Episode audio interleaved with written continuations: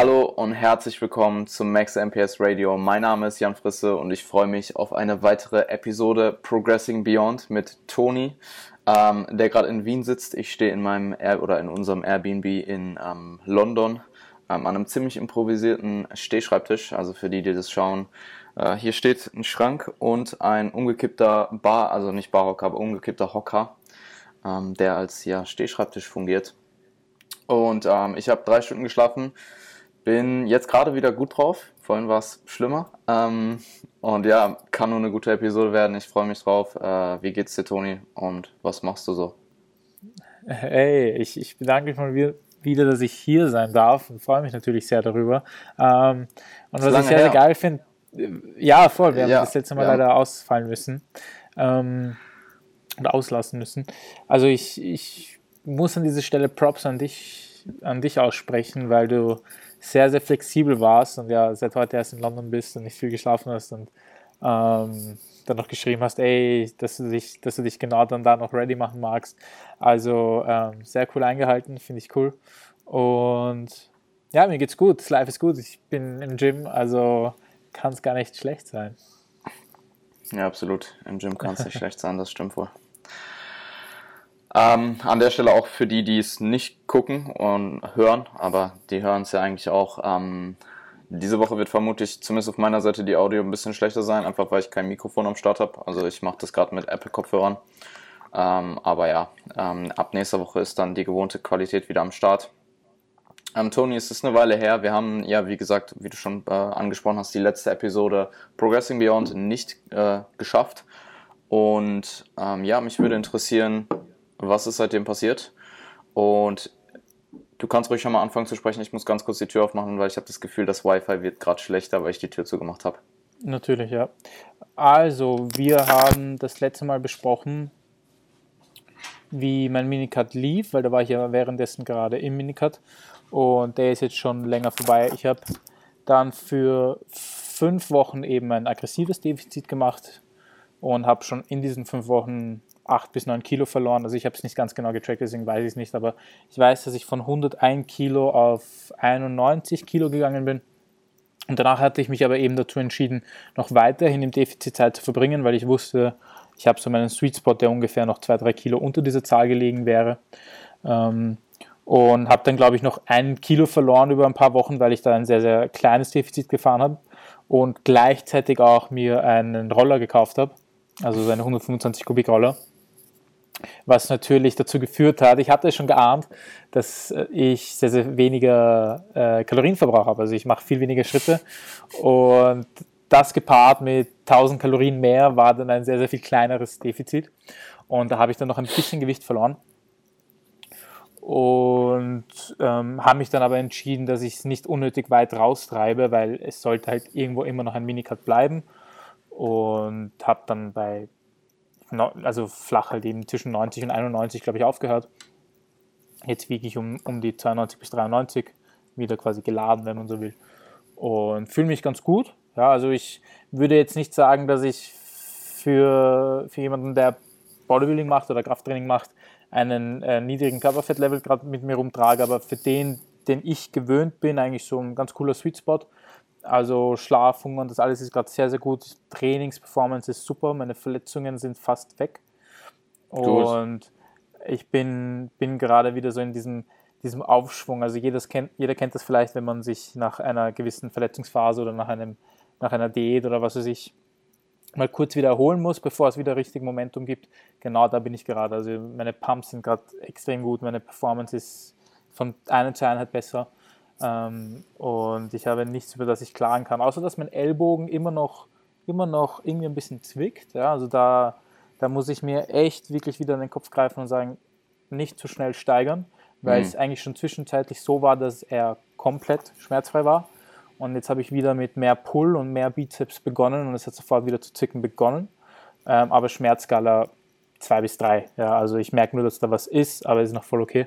Es ist nur wieder so dieses, ähm, dieses, diese Erfahrung, die mir dann vor allem auch als Trainer oder als Therapeut dann zeigt, es ist ziemlich schwierig herauszufinden, wo, wo du jemanden loaden musst, was, was, ähm, was Übungen und Intensität angeht.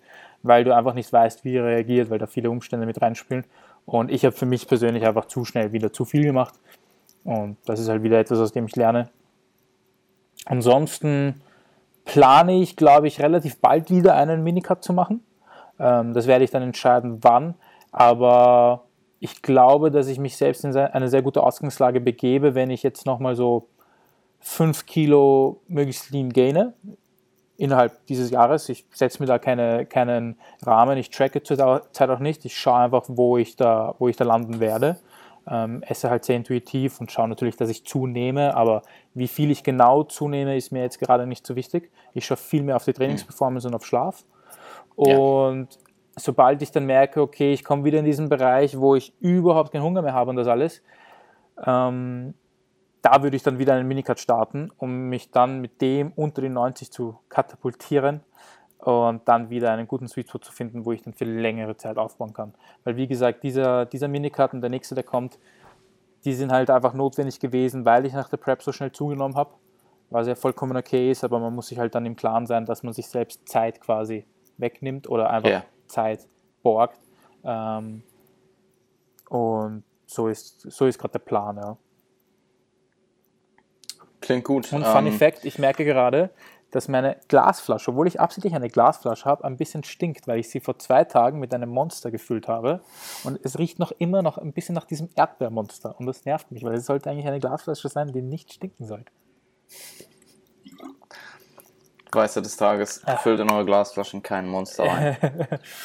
ähm, also, liebe Zuhörer, wir haben eine kurze Pause gemacht, weil Jan jetzt endlich in dem State ist, in dem er das schöne Diet Face hat und deswegen hat er das Licht aufgedreht, damit wir das alle bewundern können. Na, na, na, das kommt noch. also es ist, es ist schon, es ist schon etwas da. Meine Mom sagt auch jedes Mal. Ja, man sieht es ja schon voll an, finde ich. Also ja. dadurch, dass ich halt nicht mehr zu Hause wohne ähm, und ich meine Mom halt nicht mehr so oft sehe, ja. ist sie halt immer, also ich höre, ich habe jetzt bestimmt schon fünfmal gehört, dass ich voll schmal geworden bin im Gesicht. also zum Glück hat sie es noch nicht auf mein gesamte, äh, ja. auf mein gesamtes ähm, Abbild bezogen, sondern auf mein Gesicht. You, man. Das mich natürlich. Äh, ja. Es wird irgendwann sagen, kommen. Es, es, wird irgendwann kommen. Jedes Mal ein, ein, ein Kompliment. Egal, auf was ja. schmal bezogen ist, es ist ein Kompliment. Ja, im Endeffekt, selbst wenn dir jemand sagt, dass du in Klamotten schmal aussiehst, ähm, das ist halt, in, in, also das ist einfach die Realität von Natural Bodybuilding. So die breitesten Leute sehen im Shirt am Ende trotzdem schmal aus, so wenn du lean wirst.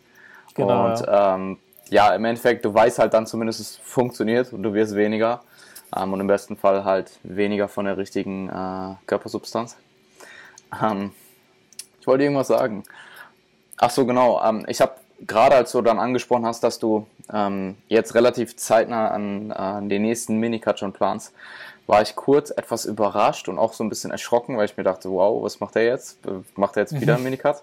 Aber dann ist, mhm. hast du halt gesagt, so ja, irgendwann Anfang des nächsten Jahres und da, ähm, da sieht man dann halt wieder, was für unterschiedliche ähm, Timeframes wir in der Regel fahren für, für Abstände zwischen Minicut, weil bei mir ist in der Regel ein halbes Jahr so eine Standardzeit also mhm. jede, jedes halbe Jahr. Und bei dir ist es ja eher einmal im Jahr vielleicht. Mhm. Ähm, mhm. und ja, ist mir jetzt gerade aufgefallen, wollte ich erwähnt haben. Ja, ähm, nee, mit Anfang des Jahres hast du mich, glaube ich, verhört. Also ich plane es schon ziemlich wahrscheinlich noch dieses Jahr zu machen. Also ich finde zweimal im Jahr auch okay, wenn oder empfehlenswert, wenn, wenn er eben dann nicht zu lange ist, ja.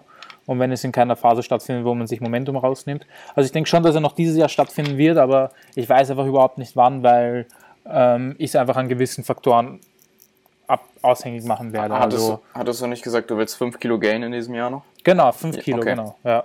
ah, okay, also du machst es nicht abhängig von irgendeinem Zeitraum, sondern du willst einfach noch 5 Kilo genau. zunehmen. Okay, ja, ich habe verstanden, genau. du willst noch 5 Kilo zunehmen im Rest des Jahres. Ja.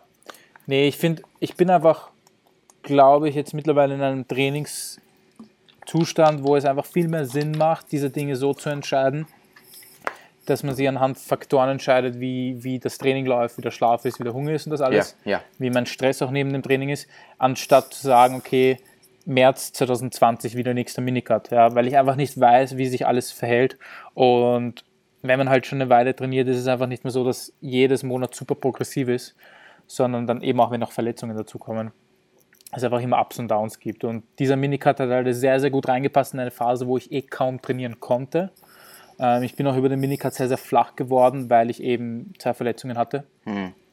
Und ähm, jetzt, wo ich wieder mehr Volumen mache, merke ich auf einmal wieder, okay, ich bin leaner und super viel praller. Ja? Also das ja. ist wieder so dieses Bild, selbst nach zehn Jahren Training merke ich mir selbst noch immer nicht, dass ich einfach akzeptieren muss, dass man manchmal flacher ist. Ja? Und ja. Absolut hochvolumiges Training äh, macht viel in der Optik aus. Also ich habe das jetzt auch mhm. in der mhm. Maintenance Phase bei mir gemerkt, dass ich halt so noch zwei Wochen oder so, wo ich halt einfach sehr, sehr wenig Volumen gefahren habe, ähm, plus zusätzlich dazu halt Maintenance-Kalorien konsumiert habe, ähm, nicht mehr so gut aussah wie in der letzten Diätwoche. Mhm. Und ohne Spaß, mhm. es hat mhm. ein Training gedauert, bis ich so aussah wie vorher. Ein Training. Das erste Pull-Training in der Diät. Ja. Das erste Pull-Training und ich dachte mir so, boop, zurück zu vorher. Ist so. Ja. Und Geil. ich, ich meine, ich habe ja in der Zeit trainiert, aber halt einfach ähm, kein, also kein ähm, hohes Volumen. Auch die relativen Intensitäten waren ziemlich niedrig. Ich habe wirklich probiert, mhm. wirklich das Minimum zu machen, um halt keine Muskulatur zu verlieren. Ähm, mhm. War ziemlich langweilig, ehrlich gesagt. Also absolut nicht das, was ich gerne mache. Also wenn du weder, weder hochvolumig noch mit hohen Intensitäten trainierst, ist das Ganze halt echt, ja, ähm, brauchen wir nicht drüber sprechen. Ich denke, jeder, der mhm. leidenschaftlich ähm, trainiert, gerne hart trainiert, weiß, wovon ich rede. Ähm, ist auf jeden Fall interessant und ich denke, du hast jetzt auf jeden Fall ähm, ja, wieder eine gute eine, oder eine bessere Ausgangslage, um auch wieder auf die, auf die 100 Kilo zu, äh, zuzugehen, wieder ein Mann zu werden. ähm, es werden ja dann wahrscheinlich gar keine 100 Kilo werden, oder? Nee, das ist also, ich ähm, wollte einfach mal schauen, wie ich selbst so bei 100 aussehe, aber das ist für, für die Muskelmasse, die ich derweil noch trage, noch ein bisschen zu viel. Also das das ist dann einfach nicht mehr notwendig. Ja. 20 Kilo über Stage ist einfach zu viel.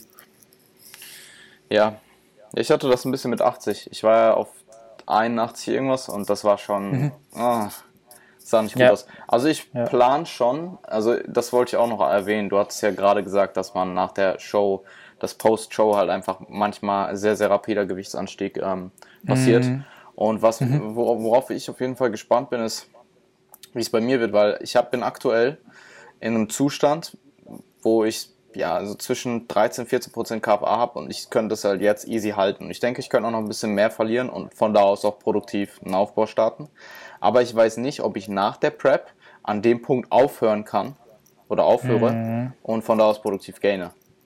Ja. Ähm, ja. Weil die Frage halt eben ist, wie viel macht es aus, dass du über die nächsten Monate, die kommen, noch die Diet Fatigue angesammelt haben wirst und deswegen, ja, also diesen Sweet Spot, den man hat, kann man mit Minicuts einfach so viel besser herausfinden als mit einer Prep. Absolut. Ich meine, ich diete das, noch das fast klar. sechs Monate. Und ähm, eben, ja. Ja. Eben. Da wird noch einiges runtergehen. Und ich glaube, mittlerweile habe ich für mich auch so dieses Fazit, dass wenn ich, wenn ich, wenn ich ausschließen müsste, würde ich sagen, dass Zeit und Dauer nach der Prep fast wichtiger ist als die Gewichtszunahme. Also die ist natürlich eigentlich das Wichtigste, ja, weil wenn du nicht genug Körperfett hast, wirst du einfach nicht leibend drauf sein, fertig.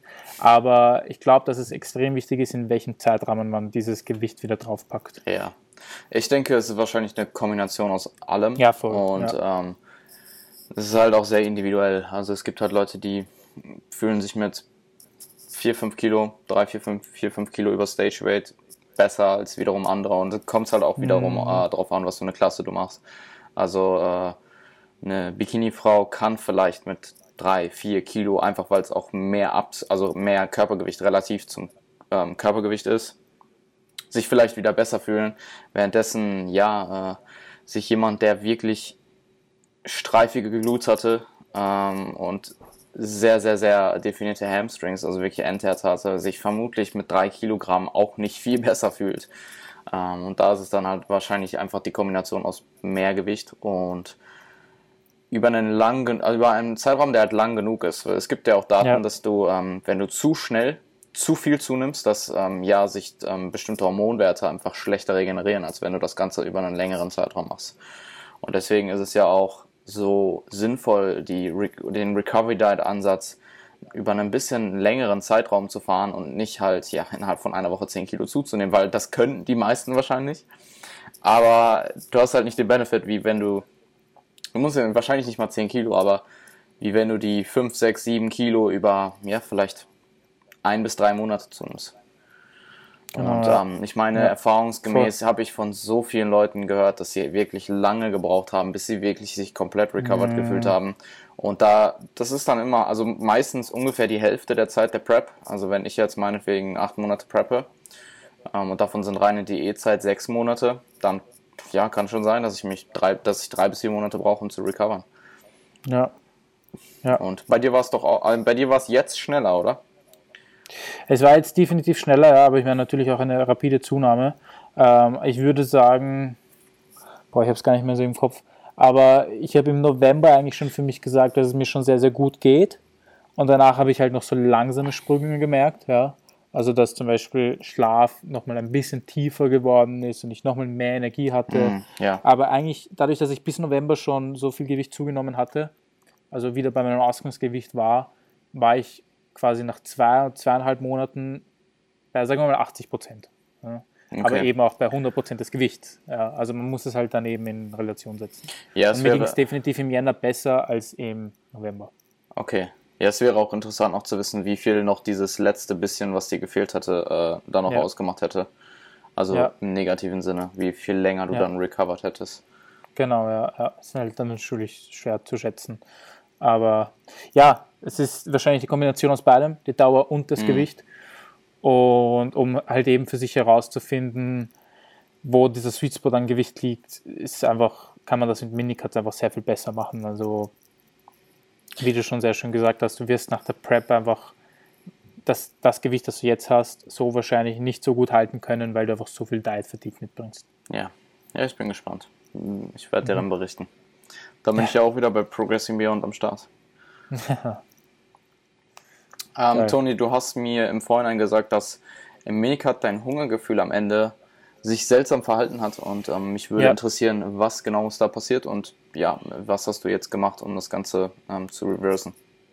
Ja, ähm, also wenn, wenn du mich jetzt fragen würdest, woran das lag, und ich werde gleich beschreiben, beschreiben, was war, dann würde ich definitiv sagen, dass es mein Stress war.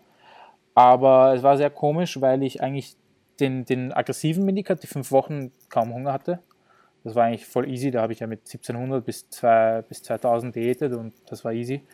Und danach hatte ich halt eben sehr leicht weiter diätet, hatte eigentlich auch mehr Food und bin ziemlich plötzlich sehr hungrig geworden. Also mein Food-Focus ist gestiegen. Ich habe echt mm. gemerkt, dass ich oft an Essen gedacht habe. Es hat mich oft irgendwie auch an die Prep erinnert, weil ich mir gedacht habe, ich, ich freue mich gerade wirklich aufs, krass aufs nächste Essen. Also ich denke gerade darüber nach, was ich kochen werde. Und das habe ich halt wahrgenommen und habe mir echt gedacht, das sollte eigentlich nicht sein, ja, weil einerseits bin ich gewichtstechnisch überhaupt nicht in, so in dem Rahmen, dass es sein sollte. Und auch das Defizit ist nicht so hoch. Ja. Und das war dann auch so der Punkt, also die Tage, wo ich das realisiert habe, dass ich gesagt habe, okay, ich höre jetzt auf mit dem Defizit, obwohl ich eben eigentlich noch nicht zufrieden war und weitergehen wollte, aber einfach gesagt habe, ey, es lohnt sich überhaupt nicht, in einem Defizit zu sein und gerade nicht in der Prep zu sein und trotzdem so, so hungrig zu sein. Also ja, jetzt, wenn du mir eine Skala geben würdest, dann war es von 1 bis 10 ein Hunger von 7. Und das war meiner Meinung nach einfach viel zu hoch. Okay. Ja, ich, also ganz kurz, ähm, sorry, dass ich dich unterbreche. Ich denke, dein, nee. ähm, ich denke, dein, dein Startgewicht für den Minicut war einfach, oder das Gewicht, was du hättest verlieren müssen, war einfach ja. zu viel für einen Minicut.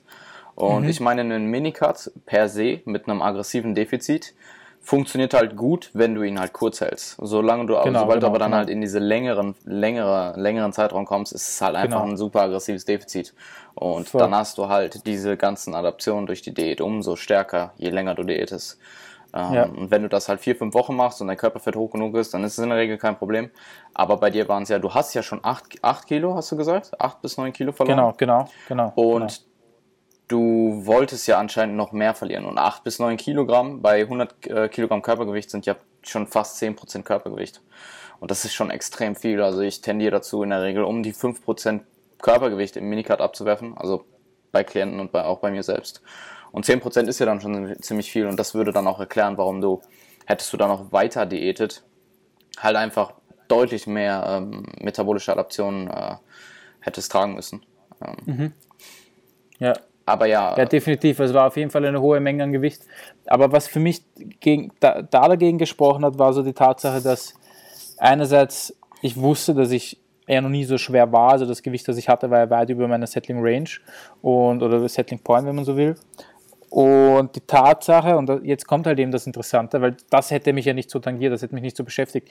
Die Tatsache war, dass ich so fast drei Wochen oder mindestens zwei Wochen, ich weiß jetzt nicht mehr genau, nachdem ich mit Defizit aufgehört habe, immer noch genauso hungrig war.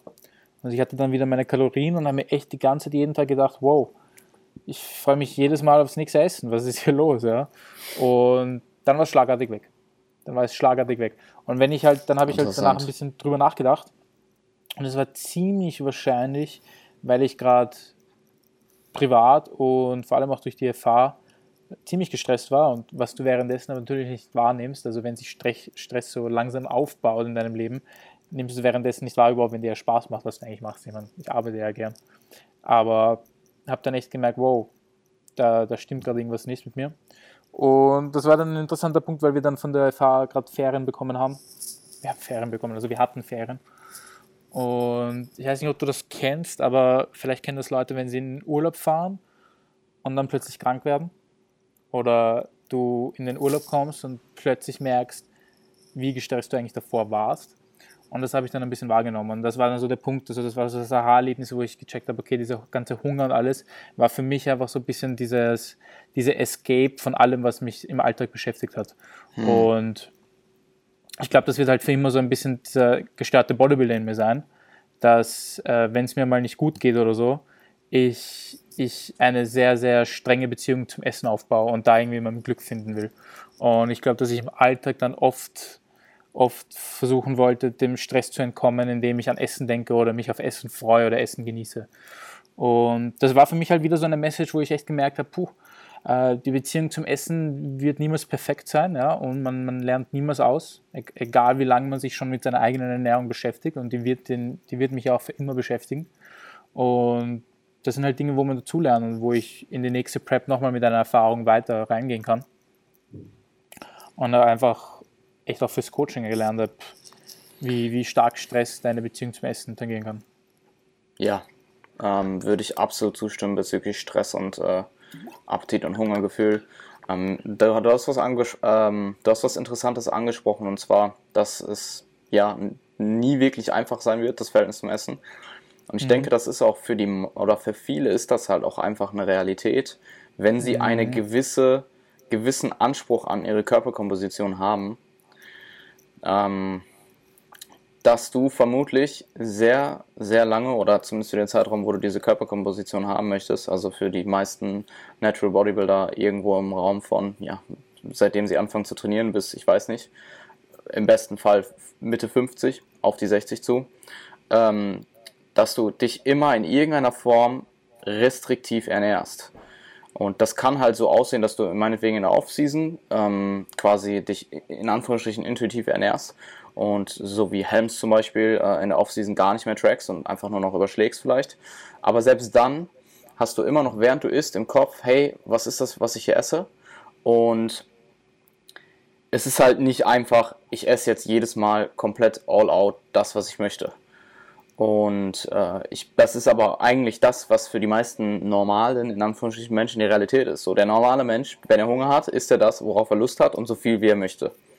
Und deswegen sehen die meisten Leute aber eben halt auch nicht so aus wie das, was wir vielleicht von unserer Körperkomposition erwarten. Ähm, und ich denke, das zu verstehen ist immens wichtig, weil es gibt, glaube ich, auch einfach Leute, die dann vielleicht irgendwann denken, hey, so, ich bin einfach, das ist nichts für mich, ich muss mich immer in irgendeiner Form restriktiv an Dinge halten, ähm, weil ich sonst fett werde. Und das geht aber sehr, sehr vielen Leuten so. Also selbst in der, ich meine, okay, es kommt drauf an, wenn du sehr, sehr lange in der Offseason bist, dann bist du wahrscheinlich irgendwo an einem Punkt, wo du nicht mehr essen möchtest. Aber dann bist du halt auch in der Regel nicht mehr unbedingt bei dem Körperfett, den du jetzt unbedingt halten möchtest. Also wenn schon, dann gut für dich. So, dann bleib einfach da. Ähm, und ja. Aber auch da denke ich mir wieder, geht halt wieder so ein bisschen die Qualität für ähm, Lebensqualität bezüglich Essen und Genuss im Essen verloren, weil du ja dann eigentlich genau, nur noch genau. gezwungenermaßen isst. Und ähm, egal ja. was du machst. Also ich habe bei mir auch immer im Aufbau irgendwo diesen Sweet Spot, wo ich wirklich sehr, sehr satt werde von den Sachen und quasi essen kann, was ich möchte und über den Tag keine Probleme bekomme. Aber der ist irgendwie nicht lange. Also das geht dann irgendwann relativ schnell über in, ich will nicht mehr essen oder ich habe nicht, ich will mhm. nicht mehr essen, aber einfach in so ein na, Essen. Und sobald ich aber, also jetzt zum Beispiel, wie jetzt in dem Punkt, wo ich jetzt gerade bin, ähm, könnte ich easy halten, könnte ich auch von aufbauen, aber es ist jetzt auch nicht so, als könnte ich nicht auch mehr essen. So. Mhm. Mhm. Mhm. Also ich würde sagen, jetzt ja. in, dem, in der Maintenance hat sich ziemlich normalisiert und da war es, würde ich fast sagen, also ich habe ja vier Wochen wirklich mein Gewicht erhalten. So ist es wirklich nicht weder hoch noch runter, also schon, aber halt plus 200 und dann in der nächsten Woche wieder minus 200. Also über den gesamten Zeitraum habe ich es erhalten, über vier Wochen. Und ich würde sagen, das war wahrscheinlich vermutlich mein normalstes Essverhalten, was ich in, meinem ganzen, in meiner ganzen Bodybuilder-Karriere jemals hatte. Ja, ja, okay. Ja, aber es war halt nicht zu viel, es war nicht zu wenig ja. und ich hatte halt keinen kein Food-Fokus oder Cravings Voll. oder irgendwas in, cool. der, in, der, in der Richtung. Ja. Und ja, bezüglich, bezüglich Stress, noch ganz kurz. Nee. Ich hatte heute ja, also ich meine, ich habe es ja gerade angeschnitten, mein Tag heute war extrem stressig und ich muss auch sagen, dass mir bisher, ich, das ist jetzt der vierte Diättag seit der Maintenance, es fällt mir bisher schon etwas schwieriger als vor der Maintenance, einfach weil ich jetzt gerade nicht mehr so im Diätflow drin bin. Und das war auch am Anfang der Prep so, dass man halt wieder reinkommt und so nach ein, zwei Wochen ist man dann im Flow drin so, und dann funktioniert alles reibungslos, wird viel einfacher. Das wird auch jetzt wieder passieren. Aber dadurch, dass ich heute halt ja, schon einen ziemlich stressigen Tag hatte, ähm, habe ich jetzt auch gerade gemerkt. Ich meine, ich habe auch extrem lange quasi gefastet, also halt nur Whey getrunken. Habe ich schon gemerkt, dass ich mehr Food-Fokus habe, wenn ich es überhaupt so nennen kann, als jetzt die letzten paar Tage. Also ich habe mir vorhin Pilze gekauft. Das würde ich halt wahrscheinlich, wahrscheinlich zu Hause nicht gemacht. Pilze und Tomaten. Ja, ja das sind halt so Dinge, die man für sich herausfinden muss. Und wie du schon gesagt hast, ähm, man muss es verstehen oder nennen wir es akzeptieren, weil ich, ich finde zum Beispiel, und das ist eben auch ein sehr großer Grund, warum ich den Minicut nicht oder den nächsten Cut oder das nächste Defizit oder wie auch immer nicht aktiv planen will, ist, ich finde, das ist eine, ein, ein sehr, sehr guter Sweet Spot, wenn man eben sich Mühe gibt, mit seiner Ernährung umzugehen. Also wenn man gerne kocht, wenn man drauf schaut, sehr gesund zu essen, also sein Obst und Gemüse jeden Tag reinbekommen mag und sich auch darüber freut, ja, und es einfach auch genießen kann. Ja.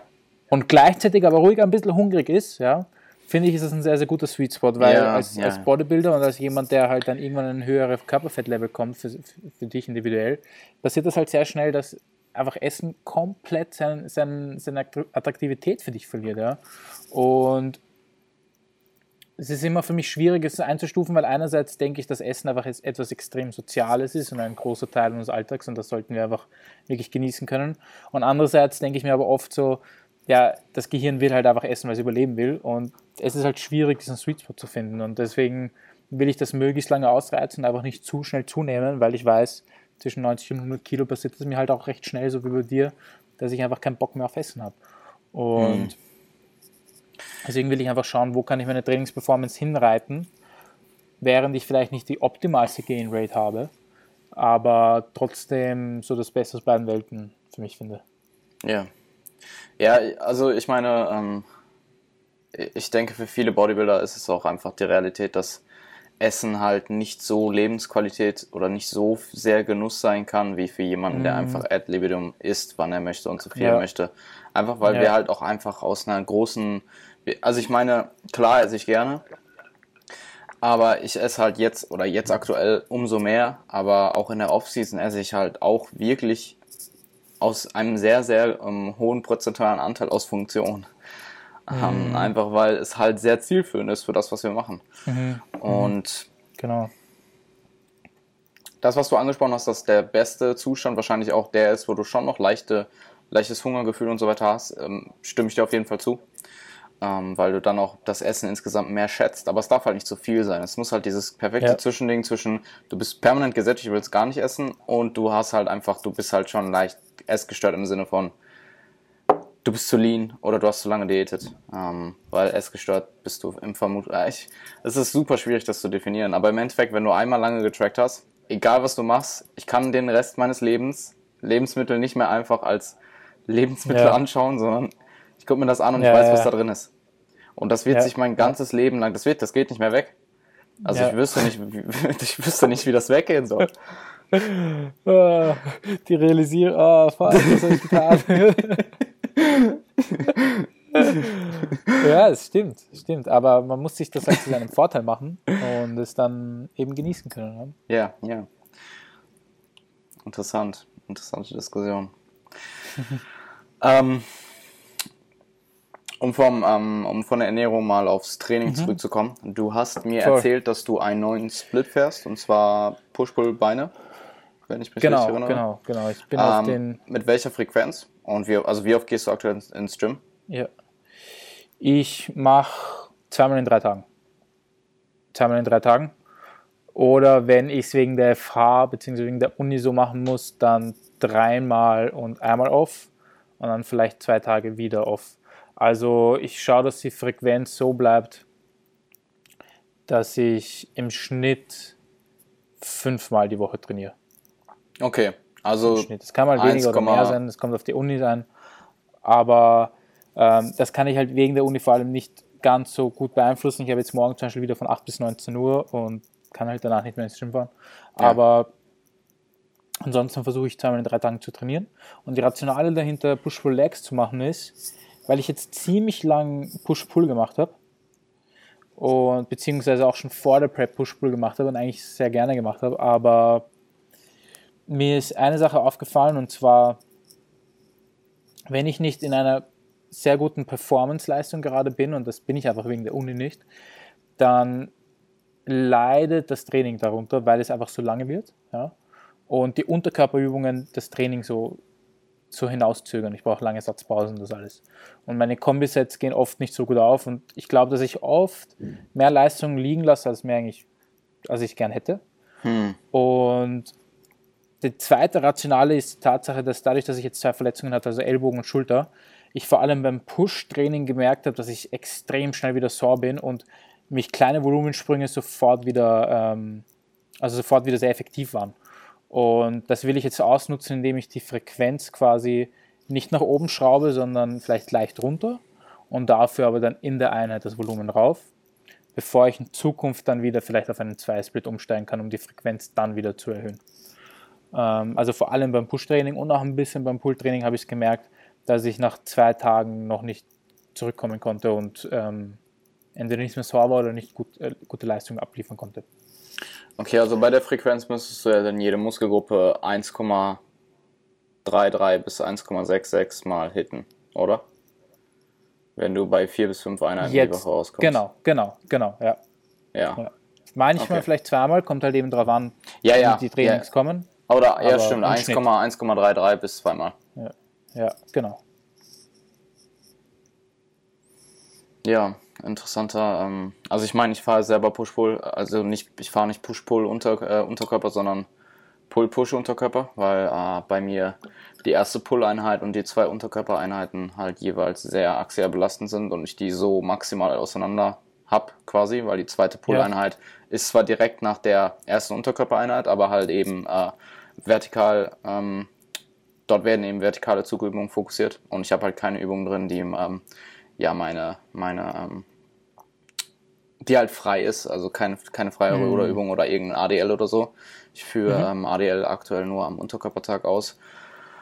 Und ja, also ich, ich finde, ich find, das wird macht eh viel Spaß. Ähm, mir persönlich, die, die Sessions sind halt irgendwie verhältnismäßig nicht so lang wie jetzt in einem Ober-Unterkörpersplit. Und genau. die, ähm, ich finde auch generell macht mir der Split, also ich habe ein besseres Muskelgefühl bei dem Split und ich habe auch generell bessere Pumps in der Muskelgruppe, die ich eben trainiere. Weil immer wenn ich zum Beispiel, ähm, ich habe es jetzt auch wieder gemerkt im Unterkörpertraining, weil ich da halt antagonistisch trainiere, also aktuell Quads, Hamstrings im Abwechsel, dass ich mhm. tendenziell bessere Pumps und bessere Mind-Muscle Connection bekomme, wenn ich zwei Quad-Übungen back-to-back mache und zwei Hamstring-Übungen mhm. back-to-back versus wenn ich mich abwechsle, weil das Blut halt immer wieder aus dem anderen Muskel rausgezogen wird. Also das ist zumindest die, ähm, die äh, Rationale dahinter, dass man es dann mhm. eben besser spielt, wenn man die Übung äh, ähm, nicht antagonistisch ausführt. Und das habe ich auch im Oberkörpertraining. Und das habe ich zum Beispiel auch, wenn ich am äh, Push-Tag meinen Bizeps mit trainiere, was ich ja aktuell mache. wenn ich die erste Trizepsübung mache, habe ich immer den übelsten Trizepspump, dann mache ich eine Bizepsübung und mein Trizepspump ist weg. Und dann mache ich die zweite mhm. Trizepsübung und dann ist er halt wieder da. Und das ist jetzt nicht nur wegen der Prep so, sondern es war halt auch im Aufbau so. Jetzt vielleicht in der Prep noch ein bisschen extremer, aber ähm, kann ich so, würde ich so schon sagen. Und der einzige Grund, warum ich es halt so mache, ist, weil ich so halt einfach mehr Leistung bringe.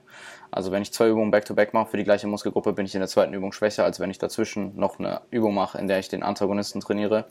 Und ähm, es gibt ja die Rationale für beide Ansätze dass du bei dem einen halt durch den verbesserten Pump, durch die bessere Mind-Muscle-Connection ähm, vielleicht etwas mehr hypertrophierst und dann halt die andere Variante, du akkumulierst halt einfach mehr ähm, Stress, mehr, ähm, mehr Tension, mehr Volumen. Und ich habe mir für mich jetzt entschieden, dass ich eher, also ich meine, es, ist, es gibt halt keine Daten dazu, aber ich denke eher, dass der zweite Ansatz in mehr Hypertrophie resultiert, einfach weil Tension das Wichtigste ist oder der, der, der Faktor, der am relevantesten ist für Hypertrophie. Mhm. Ähm, und Metabolic Stress halt vermutlich auch, ähm, ähm, auch, auch wichtig ist, aber halt Tension ist Priorität. Ja. ja. Und wie machst du es? Finde ich interessant, weil das in letzter Zeit etwas ist, was im Coaching vor allem jetzt bei mir oft wieder aufgetreten ist. Ähm, ich würde, also wenn du mich jetzt fragst, würde ich es genauso sagen wie du. Ich denke, dass ein, ein, eine, Ab eine Abwechslung besser ist und du Performance priorisieren solltest.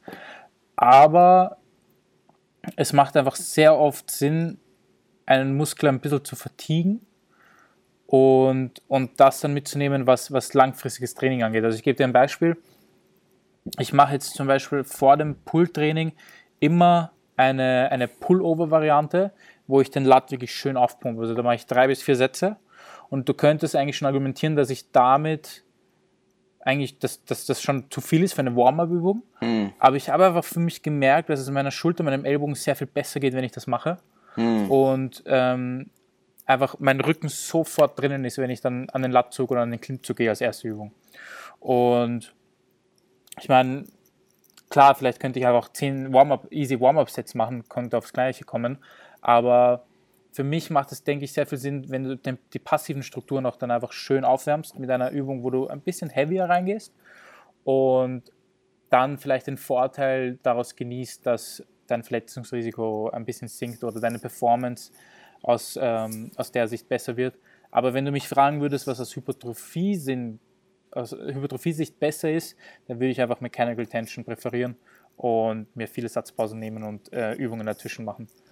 Aber ja. das war jetzt halt eben auch oft bei Kunden so, dass sie gesagt haben, da und da zwickt was. Also zum Beispiel einen Kunden lasse ich jetzt vor jedem Push-Training ähm, drei Sätze Fleiß machen. Ja? Mhm. RP7. Also jetzt nicht komplett zum Versagen, aber das hat schon sehr viel geändert für ihn. Ja? Also ja, solche, solche Techniken sind halt, denke ich, je fortgeschrittener du wirst, desto relevanter wird sowas. Und ja. ich kann mich erinnern, ähm, Valentin, wenn ich mich nicht, ähm, wenn ich mich jetzt gerade nicht täusche, Programm auch zum Beispiel SZ-Rudern oder generell freies Rudern. Nie als, oder nicht nie, das weiß ich nicht, aber das, was ich so tendenziell bei seinen Kunden gesehen habe mhm. und das, was er mir auch gesagt hat, also ich habe ihn gefragt, warum er das macht, ähm, er macht es wohl, weil er tendenziell das, ähm, das Feedback bekommt, dass man dann die freie Ruderübung besser spürt. Ja. Und zum Beispiel bei mir, ich mache aktuell SZ-Rudern als erste Übung und ich habe es auch bisher noch nicht probiert, aber ich finde es interessant, weil du quasi deine, deine, ähm, deine Rückenmuskulatur, abgesehen von deinen Erectors, halt meinetwegen mit sowas wie Brustgestütz und Rudern halt schon mal vorermüdest und du dann im SZ-Rudern mit der vorermüdeten äh, äh, Muskulatur im oberen Rücken, im, in deinem Lats, ähm, in diese freie Ruderübung gehst und sie dadurch dann eventuell besser spürst. Mhm. An Performance ist vermutlich ein bisschen weniger, als wenn du jetzt fresh reingehst. Aber ja, ähm, Vorermüden ist, denke ich, eine plausible Trainingstechnik für Fortgeschrittene, ja. wenn deine Rationale gut, gut ist. Also wenn du jetzt genau, Trainingsanfänger genau. bist, äh, würde ich vermutlich mhm. mit der freien Ruderübung starten und probieren, dort ja. halt progressiv besser zu werden, weil du halt extrem großes Potenzial hast, in so einer Übung genau, extrem stark genau. zu werden erstmal. Genau. Ähm, und ja, ist auf jeden Fall äh, interessant. Ähm, Was ich mir dann einfach auch denke, ist, wenn man auch schon erfahrener ist, kann man, kann man Volumen sowieso über, über Satzprogression so stark beeinflussen und es kann so große Unterschiede geben, wo dein Volumen überhaupt startet und wo du es hinbringst. Und ob du dir dann die Frage stellst, dass du ein bisschen mehr ähm, Feeling oder mehr Verletzungsrisiko auf der Strecke lässt, nur um quasi mehr Mechanical Tension zu haben, weiß ich nicht, ob sich das auszahlt, weil du ja eigentlich auch über andere Wege dein Volumen ja steigern könntest. Und dann hast du eigentlich so das Beste aus beiden Welten. Weißt du, was ich sagen will? Ja, ja, und ich denke, ich meine, du kannst es ja auch so sehen, wenn du jetzt die Übung, die erstmal im ersten Gedanken vielleicht die Übung ist, die relevanter ist oder einfach stimulativer ist als zweite Übung machst und die ISO-Übung, ähm, die Isolationsübung als erste Übung machst, dann kannst du vermutlich oder dann wirst du in der ISO, wenn du sie als erstes machst, kannst du auch einfach dort mehr Performance abliefern, als wenn du sie als mhm. zweite Übung machst. Also im Endeffekt, genau, vielleicht leicht sich genau. das auch zum Teil gut aus. Das ist ein Und guter ja, Punkt, ja. Also ich meine, ich, ich ähm, denke, als sehr weit fortgeschrittener Athlet oder auch als fortgeschrittener Athlet macht es eh auch sehr, sehr viel Sinn, einfach Verletzungsprävention, ähm, Verletzungsprävention zu betreiben und äh, Fatigue Management ja bestmöglich zu handeln und halt einfach. Voll. Also ich weiß zum Beispiel, ähm, das macht, wenn ich mich nicht irre, John Meadows auch, dass er ähm, zum Beispiel mhm. Skull Crushers mhm. macht er ganz, ganz zum Schluss im Training. Mhm. Weil du da einfach warm bist. Was und Ellbogen deine Ellbogen, packen, ja, ja, weil es deine Ellbogen sonst nicht packt. Und das habe ich jetzt mhm. auch wieder gemerkt. Mein Ellbogen hat jetzt in, ähm, am Ende des zweiten Cut-Zyklus ähm, es war ja erst mein linker Ellbogen bei Flexion, ja, dann am Ende war es irgendwie mein linker Ellbogen bei Extension. Das ist auch eigentlich meine Extension, hatte ich schon immer so ein bisschen Probleme hier und da mal. Und vor allem Überkopf. Ähm, hatte es dann aber auch zwischendurch wieder komplett im Griff, auch wenn ich hohe Volumina gefahren bin. Und jetzt zum Schluss war es doch wieder mehr. Und ich hatte das Kurzhandel Skull Crushers halt seit Anfang der Prep als erste Übung drin. Und was ich jetzt gemacht habe, ist an dem Tag einfach meine äh, Push, oder nee, ja doch, meine Pushdowns mit meinen Skull Crushers getauscht. Und mhm. ähm, mhm. ich habe die Einheit noch nicht absolviert. Also ich habe das Programming jetzt erst äh, am Wochenende gemacht und die Einheit steht jetzt morgen an. Aber ich mhm. bin sehr, sehr zuversichtlich, dass ich mich bei den Skull Crushers dann, wenn ich sie als zweite Übung mache, als zweite Trizepsübung, besser, dass sich mein Ellbogen besser anfühlt. Weil bei den Skull Crushers, wenn ich sie als erste Übung gemacht habe, waren auch immer die ersten Sätze nur da, wo ich es halt gemerkt habe. So, der, wenn ich meinetwegen drei, vier Sätze Skull Crushers gemacht habe, im dritten, vierten Satz war halt mein, mein Nigel, mein Wehwehchen war halt einfach nicht mehr vorhanden. In ja. den ersten zwei Sätzen aber schon. Und in den mhm. Warm-Ups. Und das ist generell, mhm. ähm, weil sich das jetzt zum Schluss auch ein bisschen auf meine Druckübungen übertragen hat, und auch da habe ich es gemerkt. Sobald ich ein, zwei Sätze gemacht habe, fühlen, sie, fühlen sich meine Ellbogen super an. Also sobald mhm. sie halt mhm. warm sind. Und ähm, da muss ich halt jetzt einfach schauen, dass solange ich jetzt diese, dieses ähm, Wehwehchen habe und solange, also ich denke eh, dass es besser wird jetzt im Laufe der Zeit, wenn ich halt einfach ähm, probiere, mich umso besser warm zu machen und halt einfach meinen Ellbogen mit ein paar sehr, sehr, sehr submaximalen Sets, Extensions, irgendwas warm mache, dass das langfristig wieder besser werden soll, äh, wird. Und ähm, ja, aber in der Zeit muss ich halt extrem drauf achten. Und ähm, vielleicht halt einfach mein Warm-up so umstellen, dass ich ja einfach ein paar Sätze Curls, ein paar Sätze Extensions mache mit, was weiß ich, 3 Kilo oder so, 20 Reps, komplett submaximal, 100 Reps in Reserve. Oh, einfach damit mein Ellbogen warm wird und ich keine Schmerzen habe im Training. Ja, ja. It. Weil wenn du verletzt bist, ja, bist du gefickt. Das stimmt. Ja. Das stimmt. Vor allem, wenn du in der Prep bist. Also das, das will dir da nicht passieren. Ja, ich und sag mal so, für Hypertrophie-Training ist es ja eh. Es ist zwar vielleicht ein bisschen übertrieben ausgesagt, weil in der Regel, außer du bist halt akut akut ja, sehr verletzt, kannst du immer irgendwas machen. Also du kannst eh immer in der Regel drumherum arbeiten. Und das ist ja auch das Gute an äh, Bodybuilding und an Physiksport. Du kannst auch eigentlich, selbst wenn du verletzt bist, außer es ist halt irgendwas Akutes, was du siehst, du hast einen Beinbruch, kannst vermutlich dein Bein nicht trainieren. Aber ähm, du kannst immer irgendeine Übung finden, die dir keine Schmerzen bereitet und dann besser in dieser Übung werden und vermutlich dann sogar, obwohl du verletzt bist, Progress machen und muskulär besser werden. Und wie, wie geil ist das? In jedem anderen Sport bist du einfach raus. So. Also wenn du im, wenn du so verletzt bist, dass du nicht squatten kannst, in keiner Variation, und dann vermutlich auch nicht deadliften kannst in jeglicher Variation, dann bist du im Powerlifting erstmal raus. Klar kannst du dann auch mm. dich auf mhm. deinen Bench konzentrieren, bla bla bla, aber ja. Voll. Ja, die, die, die Message des Ganzen ist einfach, ist, ich glaube, es kann einfach viel öfter priorisiert werden, was sich gut für jemanden anfühlt, was sich gut für den Athleten anfühlt und sich einfach, so, sobald man sich die Frage stellt, ob es nicht besser wäre, wenn man es anders macht, da macht man dann schon was falsch, ja, weil dann stresst man sich unnötig und wenn man das hat, was, was eben für deinen Ellbogen funktioniert, was sich besser anfühlt und dich länger trainieren lässt, dann ist das einfach der bessere Weg und ja. Und da macht es auch extrem viel Sinn zu experimentieren und einfach Trial and Error. Und auch auf genau, deinen eigenen genau. Körper zu hören. Also nur weil dein äh, Lieblings-Bodybuilder Skycrush als erste Übung machst, macht und du es dann auch machst und dein Ellbogen fliegt weg, so, dann äh, guess ja, what? So, ja. mach sie halt lieber als zweite Übung und mach sie gar nicht. Genau, ähm, genau, genau. Weil ja, es gibt, also sich auf eine Übung festzufahren und ich meine, ich kenne es selbst. Ich, ich kenne es selbst. Ich gebe es ja, ich gebe es auch gerne zu. Ich habe Übungen, die ich lieber mache, die oder in der Vergangenheit auch lieber gemacht habe, die ich vielleicht so nicht hätte lange machen sollen. Mhm. Ähm, mhm. Mhm. Bestes Beispiel. Ich meine, ja doch, bestes Beispiel eigentlich. Ich habe jetzt meine Deadlifts rausgenommen, einfach weil es keinen Sinn mehr macht, jetzt in der Prep mhm. weiter zu deadliften. Mhm. In der Offseason sehe ich es anders. In der Offseason denke ich schon, dass ich profitiert habe. Ähm, das wird sich dann auch in meinen Backshots zeigen, hoffentlich.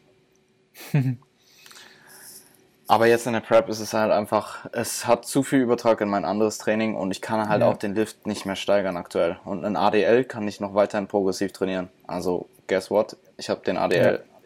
Als Main äh, Hamstring Hinge reingenommen und da, wo ich vorher ADL habe, jetzt Kurzhantel ADLs reingenommen. Ähm, und Deadlift finde ich super. Ja, Deadlift raus. Ja, ja. ja voll. Das denke ich macht in der Prep einfach sehr viel Sinn. Und wenn man auch jemanden sieht, der dann äh, fancy Übungen macht oder wo man sich denkt, hm, warum macht er das? Ähm, oder was ich sehr oft mitbekomme ist, ich will jetzt keine Namen nennen, aber wenn bei uns jemand im Gym, wenn da ein Athlet von einem Coach etwas macht und dann jemand fragt, warum lässt der den das machen? Ja, ja das dann ist komplett ich mir so, Das, das weißt du doch nicht. Ja, ja, du weißt voll. es doch nicht. Ja? Der wird schon seinen Grund haben, warum der etwas macht. Ja, absolut, absolut. Und ähm, solange du nicht weißt, was der, was der in seinem Problem oder sein Ziel ist, dann hinterfrag's nicht. Ohne Kontext ähm, ohne Kontext äh, Programming von einem Klienten, von irgendeinem Coach mhm. zu verurteilen, ist halt so das Dümmste, mhm. was du machen kannst, weil du mhm. weißt nicht, wie, ob derjenige verletzt ist, du weißt nicht, was genau. für, äh, was für ähm, Ziele der, derjenige aktuell hat, du weißt nicht, ob er vielleicht Spezialisierung fährt, du weißt nicht, ob das vielleicht nicht einfach eine fancy Übung ist, die ja nach dem ganzen Basic Stuff hinten dran gehangen hat und so weiter. Ähm, und ja, ja, Vielleicht ist die Antwort auch einfach, die Übung macht dem Spaß, so go fuck yourself. ja, ey, der da hinten macht Bose Bowl Squats einbeinig mit einer Kettlebell Overhead. Warum macht er das? Why not? Macht Spaß. Ey, ich habe Eileen Puls äh, modifiziert. Oh. Shoutout an Felix aus dem Gym, der hat mir einen Tipp gegeben. Und zwar habe ich mir nochmal ein, ein Brett genommen hm. und habe somit noch ein bisschen mehr Abstand zum zur Drehachse des Kabels und somit muss ich noch weniger nach unten ziehen und kann mich wirklich noch mehr aufs nach mm. hinten ziehen konzentrieren. Das ist echt geil. Das war nochmal ein kleiner Gamechanger. Okay. Also Eileen Pulls sind eine meiner Lieblingsübungen zurzeit. Mache ich fünf bis sechs Sätze in jeder Pull-Einheit. Crazy. Ja, bei mir wäre dann wahrscheinlich das Problem, dass das Kabel nicht lang genug ist, wenn ich mich noch weiter... Ah, ja, das, das ist blöd. Ja. Da muss der Kabelzug lang genug sein, ja. ja die Kabelzüge bei uns sind nicht genug Wir haben einen Kabelzug, da mache ich einen Pushdown und stoße oben an. Ah, Ach, das. I feel sorry. Solche Probleme habe ich nicht. Ja, ich weiß. Gut, äh, Toni, ich denke, das war ein gutes Schlusswort. Und ja, hat mich gefreut, dass wir es gepackt haben. Ähm, in zwei Wochen ist ja. der Prep-Podcast wieder dran. Voll. Und ja, bin gespannt, ähm, wie dein Push-Pull-Leg-Split läuft und was du beim nächsten Mal zu berichten äh, hast. Danke dir. Ich wünsche einen schönen Abend und wir hören uns. Viel Spaß in London. Vielen Dank. Mach's gut. Bis dann.